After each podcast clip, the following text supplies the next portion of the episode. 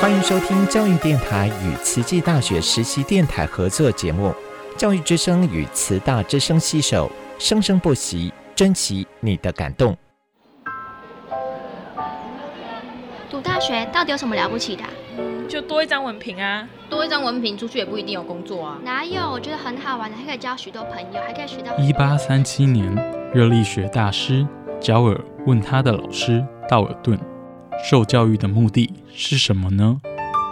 道尔顿说：“教育的目的在鼓励学生从事基本的问题探索。”大学有许多课程，目的不是让你得到高分，而是让你了解自己。欢迎收听由慈济大学教育团队制作主持的《大学了不起》。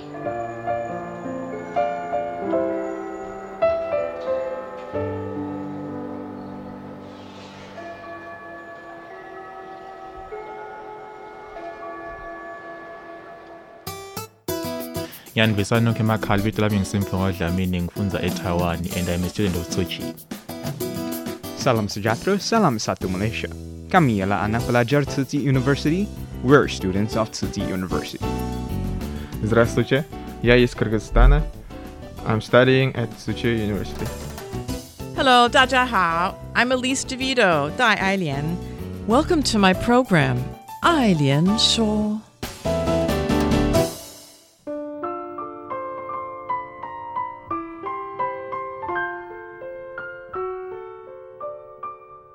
Hello, everyone, and welcome to the show. Eileen Shaw. I'm your host, Elise Ann DeVito. Today, we're honored to speak with Dean Liu Shangzhi. He's chair professor at Tzu Chi University, an honorary chair professor at National Yangming Jiaotong University in Hsinchu. He's the founding dean and founding director of the Institute of Technology Law um, and I've heard that, uh, Dean Liu, you have this amazingly interdisciplinary background. I just found out that you have several undergraduate degrees and master's degrees, as well as a PhD in engineering from Texas A&M. Um, can, could you first tell us your uh, very rich academic background, please? Thank you, Welcome Eileen to the- Mm. Yeah, I'm happy to be here. I'm uh, honored to be interviewed by Eileen Laoshi. Uh, my undergraduate was uh, in biology. Then I pursued my master degree in oceanography, primarily focused on the marine ecology. So from biology to ecology, there's some connection. But after two years military service, I um, studied abroad in the U.S. at Texas A&M. Mhm. At that moment, I decided to uh, study the engineering because uh, when I was young, which I was uh, half a century ago, you know, uh, a young man has to study nature, either natural science, uh, for example, the medicine or something Mm. like uh, um, physics or chemistry, or you have to be uh, you have to be engineer. So it's kind of common social pressure on young person. Okay, so then uh, after I uh, study in the uh, um, at the A&M, I found that it's a, there's a larger, they provide largest engineering school in the U.S.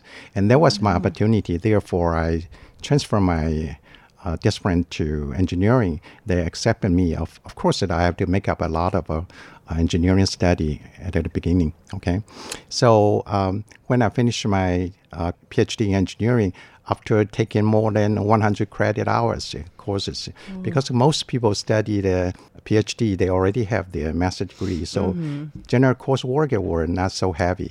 But since I was uh, transferring at my PhD level, therefore I have to make up a lot of undergraduate engineering courses. For example, engineering mechanics and a lot of uh, some engineering mathematics, something like that. Oh. Therefore, you know, it's quite heavy uh, for me to get a PhD.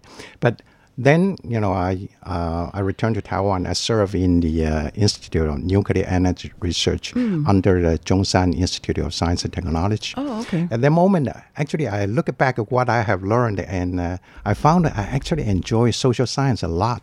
You Oh. know, but uh, due to the infrastructure of our education system, due to Oh. the uh, so-called uh, social pressure, as I just mentioned, so Mhm. therefore I always pursue the uh, natural science and engineering. Ah, Then mhm. I I told myself there will be the final chance if I want to uh, study some social science. Then I, I was considering whether or not I go I, I can go to the business school or I choose a law school. Oh. And to be honest, I was quite strategically choose law school because I thought, you know, if uh, you graduate with a business degree, people will consider you just, you know, just go ahead and practice. That would be good enough. Mm-hmm. But without a law degree, you know what? No one will recognize that you actually graduate from a professional school. Oh. Therefore, I chose the law school to study. Then I went back to National Taiwan University okay. at an evening school. You know, I, mm. you know, day, in daytime I work as a research engineer, and then after work I uh, drive from Longtan, which is in Taoyuan, oh, sure. to Taipei. Oh gosh! So it takes uh, roughly ninety minutes uh-huh. because uh, at that time there were no freeway yet. so, uh, so I really thankful. I, am really, really thankful my wife to to continue to support me to finish the degree. Oh, you know, without her, I, I, might not be able to um, to complete what I have dreamed oh, of. That's. So that's the, the my learning background. Uh, but nowadays, I look at that uh, older university. Nearly, they provide all kinds of uh, possibility for the young student to choose. So I was strongly Mm-hmm. advise them. You know, my background was. Uh, was based on the uh, more rich the infrastructure of uh, education. Right. Therefore, I keep exploring what I like and keep keep trying to see whether or not I can actually uh, enjoy my intellectual journey. Mm. But uh, nowadays, uh, in nearly in all university, they allow the student to um, to either easily transfer uh, their discipline or choose the subject which like they enjoy. Mm-hmm. So this easier. give a totally different situation which I was before. Mm, it's more flexible now. I think people finally realized they have to. Yes, Yeah. yeah. Because people change. Um, you know, even over the four years of undergraduate, you might Yeah. change. Yeah. Well, You're you, you can end up with uh, two or three degrees with a bachelor. So I think that's a good sign and a good thing for, for the youngest. That is so great. And so the director, you're the founding dean and founding director of the um, Institute of Technology Law, and Mhm. is that for? So is that for undergraduates or? No, that's, That's uh, we actually uh, um, try to to learn from U.S. legal education. Okay. The um, American law school mostly are postgraduate. That's right. So Mhm. you know you have to you must have a undergraduate, then you go to law school, Mhm. which they consider as a professional training. Mhm. So in Taiwan, nearly every law school uh, has the uh, undergraduate That's bachelor, right, but more- not our law school because at the Ah. very beginning we tried to uh, catch up with the uh, most advanced system. So uh, we only collect a uh, master and a PhD. Oh, so okay. even a student, uh, they started from, uh, for example, physics or electrical engineering in undergraduate, they can come to my law school, uh, pursue the master degree. Of Ah. course, they have to make up all the uh, uh, fundamental law courses, for Mhm. example, civil law, criminal law, and administrative law, Mm. constitution.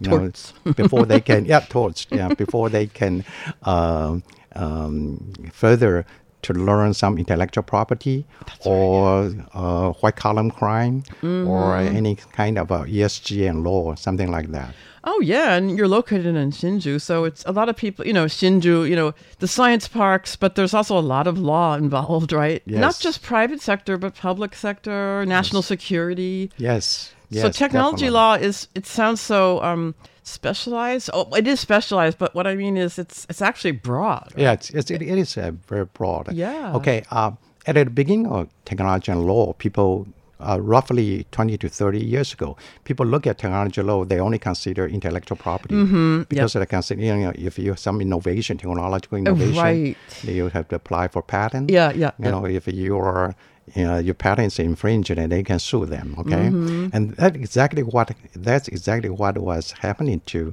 most Taiwanese so-called high-tech company. Oh. For example, the for computer industry, Uh-huh. uh, whenever we launch our product in the U.S. Uh, a lot of lawsuits would come in against Taiwanese firms because uh, they were accused of patent infringement. Oh no. So during the 1990s, there was a disaster actually to the uh, high-tech development in Taiwan because uh, uh, we, when we experienced uh, such a uh, accusation or lawsuit, um, um, those companies were not be able to uh, defend themselves. They even did not have the idea of what what actually is intellectual property. Oh. They just oh. produce and manufacture and uh, sell oh, a product without okay. having the, even the awareness of intellectual property. Oh my That's why you know the government as well as my university uh, considered it would be opportunity as well as the social need to enhance our industry development as well as the to help the uh, um, the private sector in the science park. Oh, so how interesting! At yeah. the beginning of a technology and law, we actually focus pretty much on patent, intellectual property, but uh, mostly we teach American law instead of Taiwanese law. Oh, really? because, uh, because those uh, companies uh, would encounter the lawsuit in the U.S. instead uh-huh. of in uh-huh. Taiwan. So, uh, oh, America. So my university actually recruit a lot of uh, professional uh, lawyer as well as the academia, they were trained in the U.S. Oh, interesting. Instead huh? of in German, Germany or Japan, which mm-hmm. uh, most traditional law school in Taiwan would hire. Yeah. Oh, that's in- so. That's a that's a big change too. Yeah. Yes. Yeah. So it's the uh, in this field. You mean so in technology? At least in this field, it, it's more like American law. Yeah. Yep. But afterwards, actually, there we have extended the uh, from the intellectual property. Yep. For example, yep. the uh, telecommunication law. Mm-hmm. You know, you mm. we we were uh, we need to uh, be cautious about privacy protection. Exa- yeah, and as you know, that in a digital world, yep. you know, people try to be um, to control the, the, the digital trade, oh, and yeah. uh, that reflects the sovereignty of a country mm-hmm. as well as the uh, trade power. Mm-hmm. So uh, getting more and more interesting, and as so is the uh, for the uh, uh, you know. Uh, biomedical side, you know, if uh-huh. you have a genetic thing, you want to change that, you want to edit it, the gene for human being, would you be allowed to do that?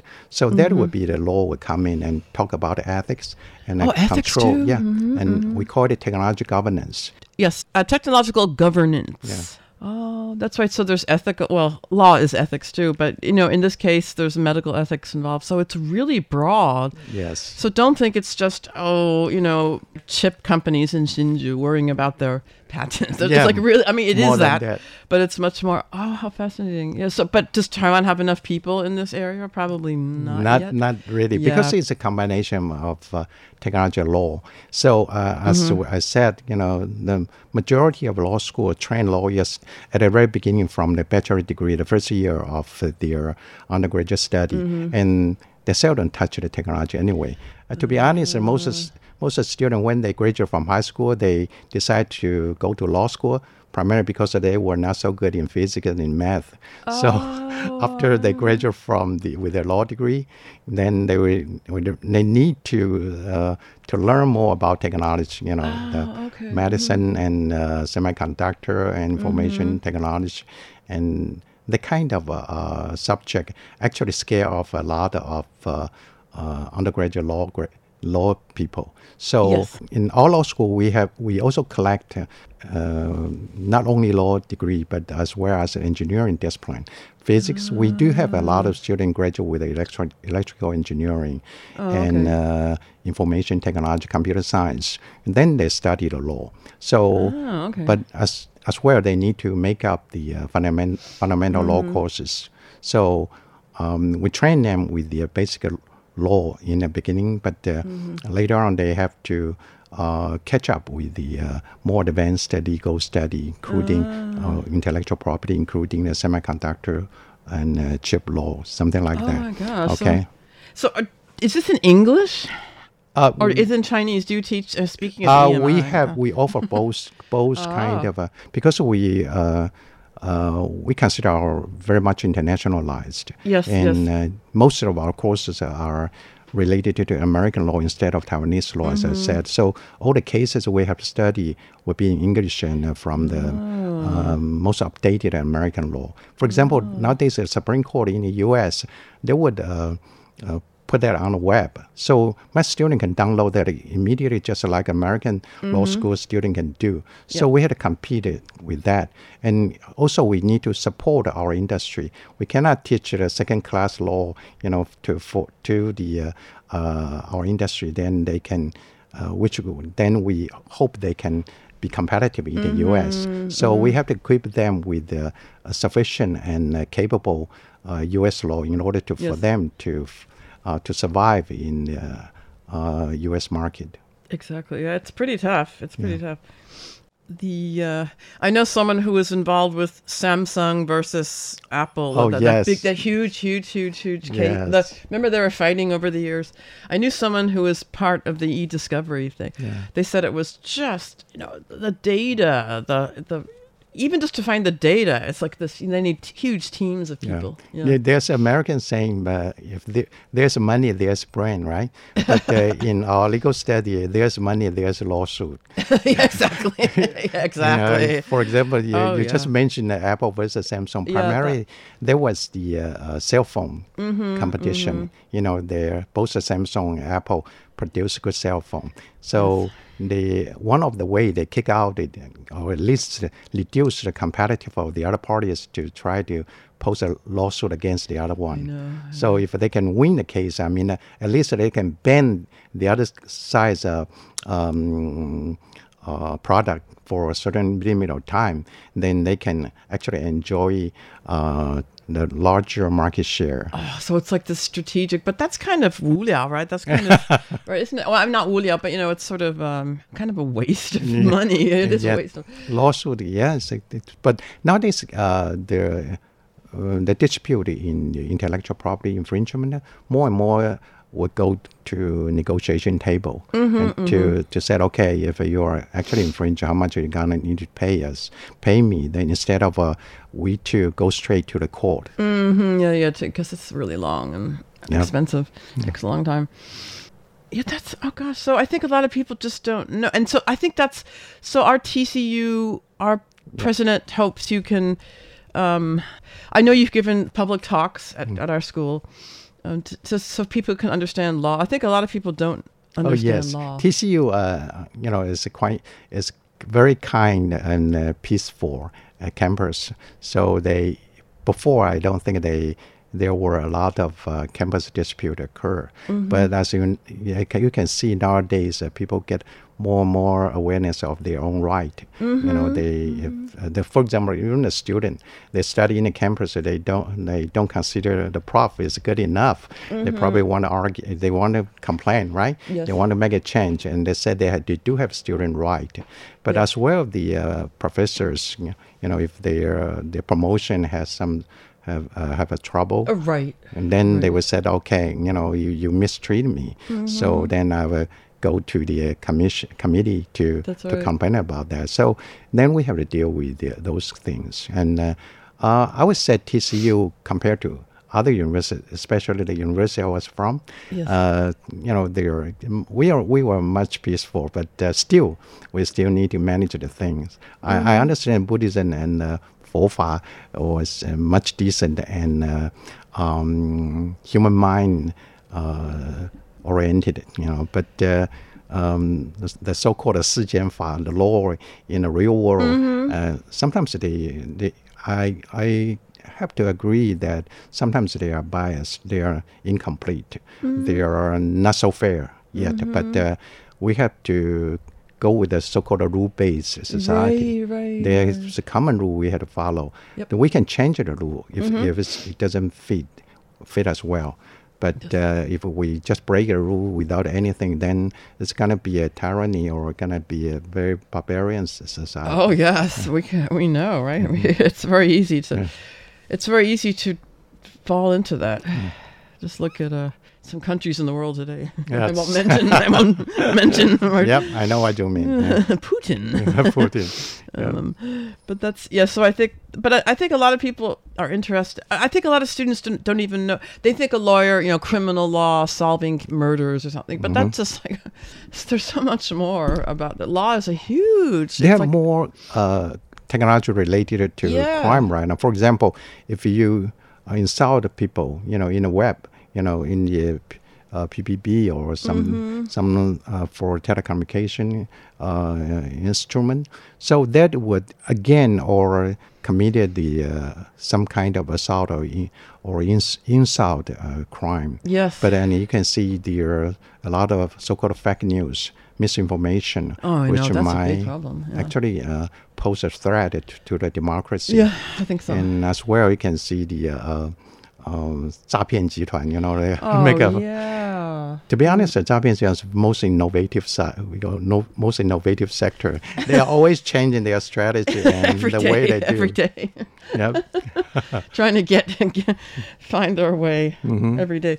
So, you know, I think there's something I've been, one of the topics I've been talking about almost every week is internationalization. Mm-hmm. And, you know, Taiwan is relatively small. Um, uh, well, you know, Taiwan has a special situation internationally. Now, all the universities are supposed to be internationalizing. I know that's kind of Mhm. a, a popular term now, or Yeah, almost not- like a cliche or something. But what what do you think about that? Is that a cliche, or how, how should we internationalize? Okay, that's actually is a very good question. When we found our law school, we the first thing is we try to be more internationalized. We try to be more inter- interdisciplinary, Yep. and uh, we try to be more empirical. Know, we im- we implement an empirical study instead of uh, talking about the legal theory in Oh, the law okay, school. imperial. So Mhm. in in terms of internationalization, of course, at first from internal training, you need to equip the student with the uh, oral and writing capability.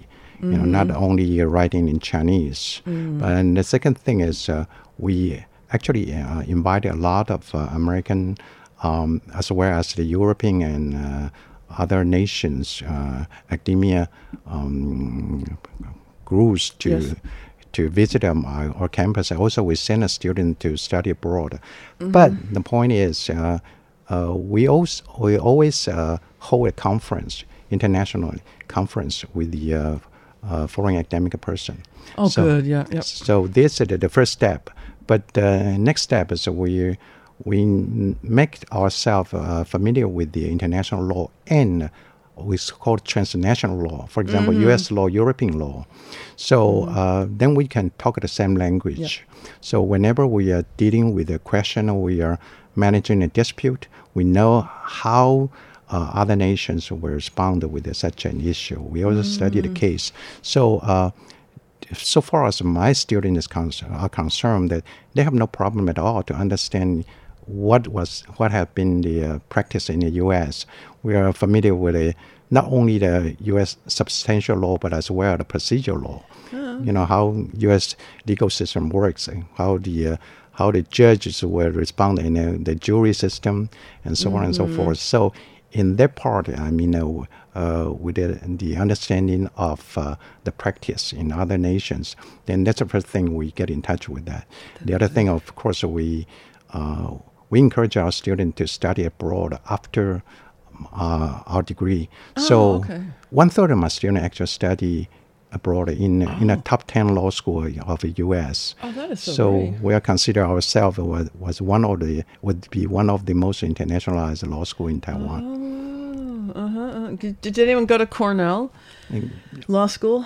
Uh, get it? Cor- Did, did anyone go to Cornell Law School? Oh, Cornell. Yeah. Oh, yes. We we Ah. have students uh, uh, went to your but your school at Harvard Yeah, oh, okay. and uh, Yale and uh, Stanford, all the top ten law school. Um, UC Berkeley and uh, Columbia and Oh. Chicago and uh, uh, Cornell. tough. Yeah, all of them. Very tough, very tough. Yes, but also because American law school, well, um, in, sorry to say, but uh, in order to make more money, they actually uh, welcome a lot of international students to pursue their well-heeled international students. I know, I know. It's like liar. yeah. So they they enlarge uh, a lot of their master Yep. of law That's program. right. They call that's right. LLM. Mhm, Even- Exact. The LLM. Yep. yep. Even so, the Harvard Law School, they uh, they the size uh, list so far as I understand, uh, more than 100 uh, Master of Law student every year. Gosh. Oh, uh, okay. So so uh, are the other law school too. Wow. Wow. Because uh, you know there are not as many uh, very talented students go to law school at this moment because uh, the market were are not as as well as we they used to be. Yeah, I don't know why that is. Actually, I don't know why that is.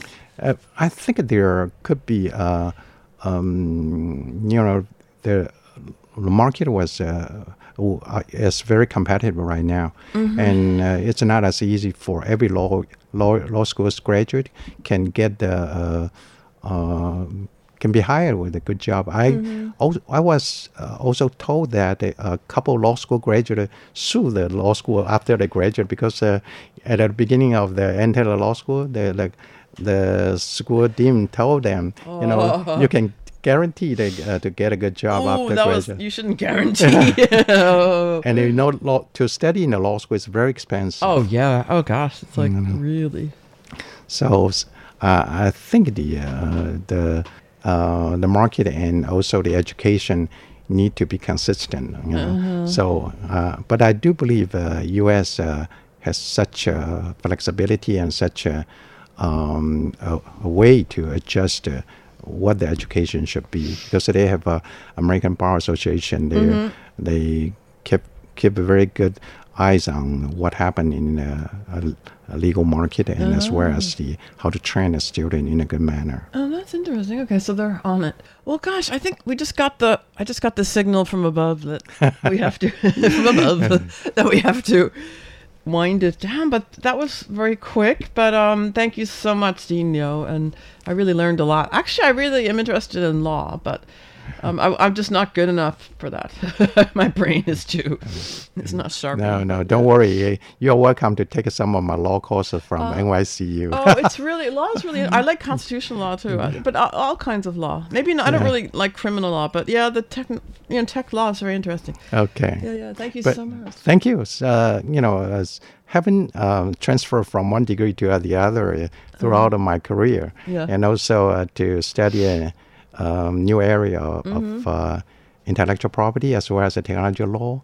I actually. Uh, I think, you know, uh, at the end of my day, I would, I would say that I have enjoyed my intellectual journey That's in my good. life. Yeah. So, So, see, see, Dean, Dean Liu is interested in not just the profession Hmm. or making money, but he his intellectual journey. So everybody, I hope you can also have your own intellectual journey as you make your way through life.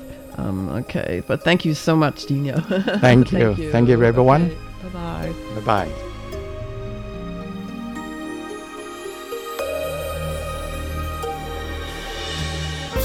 There is no one in the world that I don't love. No hay nadie que no puedo amar. There is no one in the world that I don't trust.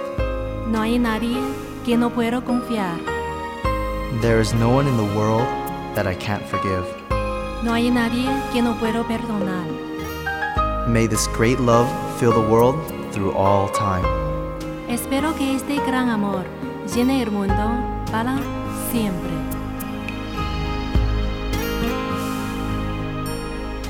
There is no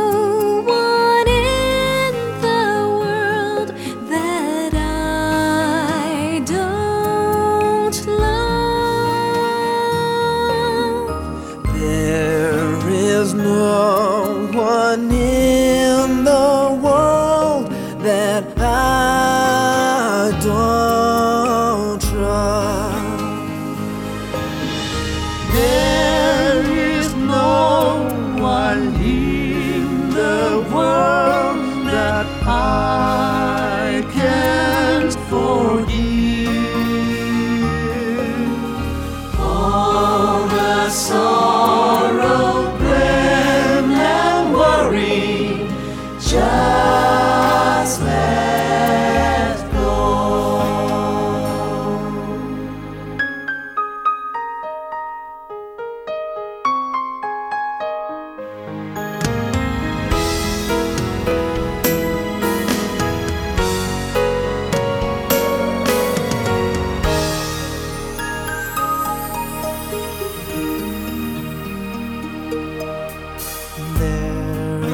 There's no